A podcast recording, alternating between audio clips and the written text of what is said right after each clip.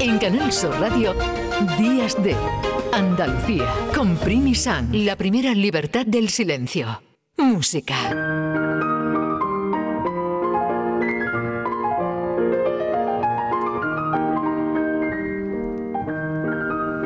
Nos acercamos hasta las 10 de la mañana. De hecho, mm, dentro de un momentito vamos a escuchar las noticias.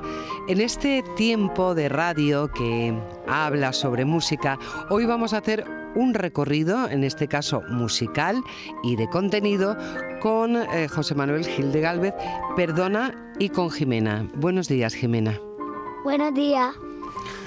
Buenos días, Primi. ¿Qué El tal? futuro de la música que lo has traído hoy. Sí, sí, tiene que ir aprendiendo, poquito a poco. Me imagino que ya ha conocido el Museo Interactivo de la Música. ¿Lo has conocido, Jimena? Sí, es ¿Y qué? de mi amiga Berta. ¿Y qué te ha parecido? Muy chulo. Sí. Es que era una opinión que había que conocer. Efectivamente, fíjate, es que estamos hablando de museo interactivo, un museo que a los niños les gusta mucho porque se puede ver y se puede tocar. Bueno, este año cumplen 20 años ya de museo, ¿eh? han recibido 1,2 millones de visitas. Voy a, a contar rápidamente un poquito la historia de este museo. Este, este museo es fruto del afán de coleccionista de instrumentos musicales de Miguel Ángel Piedro La Horta, que él mismo nos recuerda que...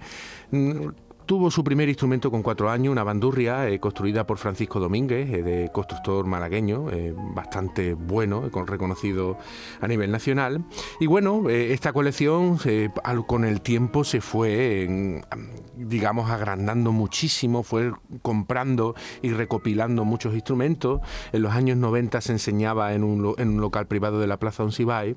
Y luego, a partir de ahí, su hijo Miguel Ángel Pedro Layub, que desgraciadamente lo perdimos el año pasado, eh, gran amigo, gran amigo nuestro, eh, bueno, pues eh, fue, digamos, el, gran impulsor eh, de este museo y de esta exposición que en un principio fue itinerante, estuvo en muchos sitios, algunos años en La Coruña y al final recaló, todos los, los malagueños recordarán en, los bajos del parking de la Plaza de la Marina, donde estaba ahí durante mucho tiempo ese museo. Bueno, ese museo acabó unos años después en, en el maravilloso Palacio del Conde de las Navas, en la, la la malagueña calle Beata, un sitio que recomiendo visitar, pero su directora Marta Izquierdo nos va a recordar un poco mejor la trayectoria y los años para poder, digamos, construir este museo. El principio fue complicadísimo, te lo puedes imaginar, el sector cultural que es tan complicado en general y en una Málaga que era una Málaga precultural, era el 2002 que todavía no existía la, casi ningún museo, bueno de hecho es que yo creo que en ese momento solo estaba la casa natal de Picasso y el CAC creo que era. Y bueno, pues a cada día mm, buscábamos los ingresos del siguiente casi y íbamos un poco intentando sobrevivir. Es verdad que los primeros años fueron complicadísimos.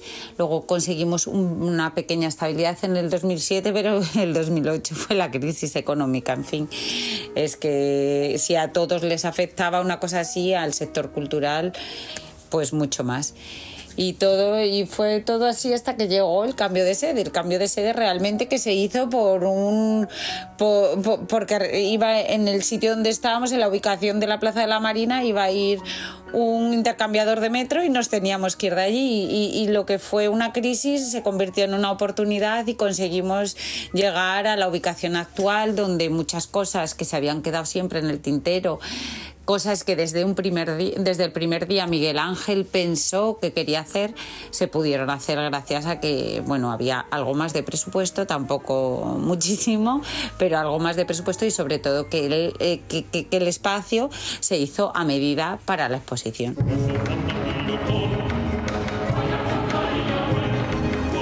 Así pasan las cosas.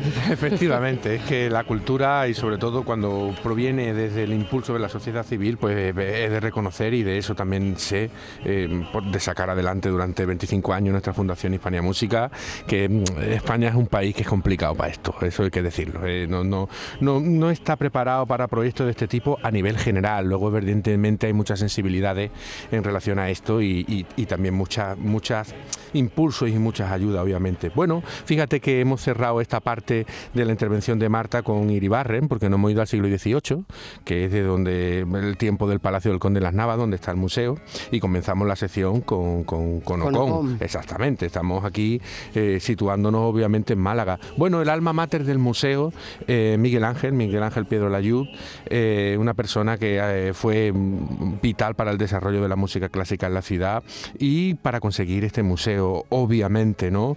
Fíjate que abundando un poquito en, lo que ha dicho Marta, el propio Miguel Ángel en una ocasión me dijo, para poder llegar donde estamos tuvimos que marchar lejos muchos años, el camino ha estado lleno de sacrificios, frustraciones y satisfacciones por participar en primera persona en la maravillosa transformación de la ciudad y sentir que has puesto tu granito de arena, como con tus hijos y cómo se convierten en mucho más incluso que lo que podía llegar a soñar. Estos proyectos son los que verdaderamente, si se mantienen en el tiempo, acaban trascendiendo con los años, porque son proyectos de gente de la tierra, de la ciudad, que lo dan todo por su ciudad.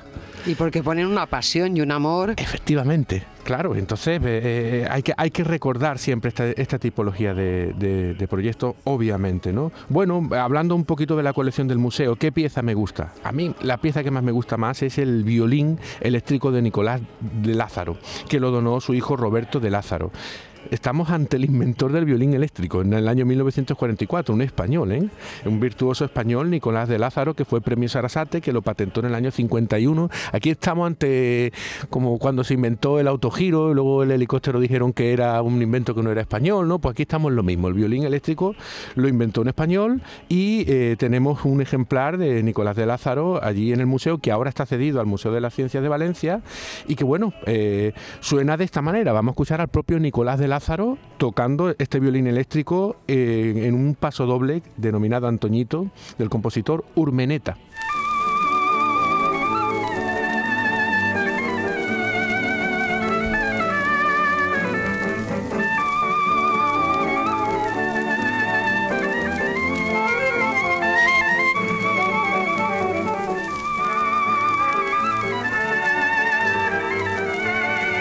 Bueno, si te parece, Primi, vamos a, ver qué dice también Marta de más cositas que hay en la exposición que le interesan. Hay piezas que por sí solas pues mm, tienen un interés especial. Por ejemplo, la máquina del flamenco que tenemos en la parte de folclore, que es una máquina que se llama Carmen y que marca los compases del flamenco y de la que solo se hicieron tres piezas, una la tenemos expuesta nosotros. Luego tenemos también una ocarina precolombina expuesta, que es la pieza más antigua del museo.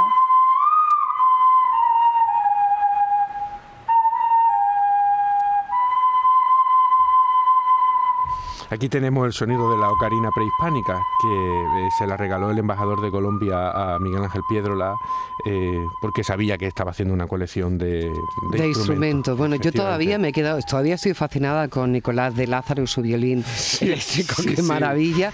Y ahora esta ocarina prehistórica, con lo cual este museo nos puede dar un rato maravilloso. Tiene de todo, sí. Bueno, y lo que, lo que más, para mí, lo más importante que tiene es la colección de piano, de piano de Sebastián Herá, luego tiene particularidades como el piano eh, jirafa, pianos mecánicos de rollo de pianola, un montón, porque hay que recordar, y de eso abundaremos otro día, que Málaga tuvo una fábrica de pianos potentísima a finales del siglo XIX, en tiempos de Ocon, del nacimiento de la Sociedad Filarmónica de Málaga, del Teatro Cervantes, hubo una eclosión de la música clásica muy importante en aquellos momentos, que ya hablaremos. Y he traído, he traído para ir despidiéndonos, he traído, en Málaga se fabricaban los pianos Juan López, y ese piano, uno de ellos, lo tiene la colección del misma, pero es que ese piano era el que tenía Lorca en la Huerta de San Vicente, que era uno de los pocos pianos en media cola que construyó este constructor malagueño, ¿no? Eh, este piano eh, que tenía Lorca la Huerta de San Vicente, eh, pues imagínate la de, la de piezas que él pudo tocar, porque Lorca tenía una vertiente de músico que ya hemos hablado aquí, lo hemos hmm. traído muy, muy importante, y además que este año son los 125 años de su nacimiento. Claro. El 5 de junio. Este año Fuente Vaquero será una fiesta especial. Exactamente, son, son, es mucho tiempo de, de este poeta más universal que hemos tenido, maravilloso y gran músico, eh, recolector, por decirlo de alguna manera, de grandes melodías populares junto a Manuel de Falla y que, eh, bueno, eh, grabó con la argentinita 10 temas populares, pues Anda Jaleo, La Tarara y todo esto. Yo he querido traer, antes de, terminar, el café de Chinitas, porque Lorca tiene también un pasaje en Málaga muy, muy potente. Estuvo... Qué pena que el café de Chinita ya no exista. Exactamente. Y que sea Sí. ahora como un sitio de aparta hotel o algo así, ¿no? O Sí, sí, pisos sí. turísticos o algo Es, por el es un sitio súper, súper histórico y allí es donde pasó Lorca mucho tiempo tocando probablemente un piano Juan López de este tipo. ¿Y qué dijo Lorca de Málaga? Dijo que para ser un buen andaluz hay que creer en esta ciudad. Y yo también lo creo. Pues si vienen a Málaga, Museo Interactivo de la Música, un recorrido que hemos hecho con José Manuel Gil de Galvez y en este caso también hoy con Jimena. Adiós, hasta otro día, Jimena. Adiós. Adiós, José Manuel. Hasta la semana que Hasta la viene, Primi, ha sido un placer.